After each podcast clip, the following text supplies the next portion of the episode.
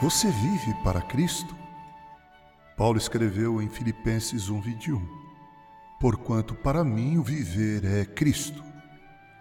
O cristão, diz Charles Haddon Spurgeon, nem sempre vive para Cristo. Ele começa a fazê-lo quando o Espírito Santo de Deus o convence de seu pecado e quando, pela graça, é levado a ver a morte do Salvador como remissão de sua culpa a partir do instante de seu novo nascimento celestial, o homem começa a viver para Cristo.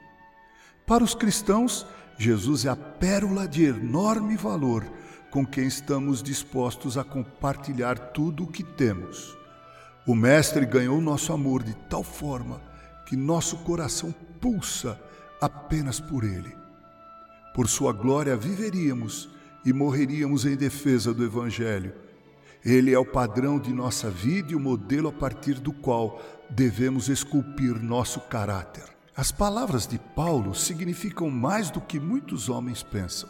Elas indicam que o objetivo e a finalidade de sua vida era Cristo, ou melhor, que a vida de Paulo era Jesus. Nas palavras de um santo da antiguidade, ele comia, bebia e dormia a vida eterna.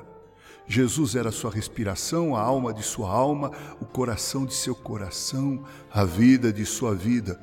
Como cristão professo, você pode dizer que vive dessa maneira?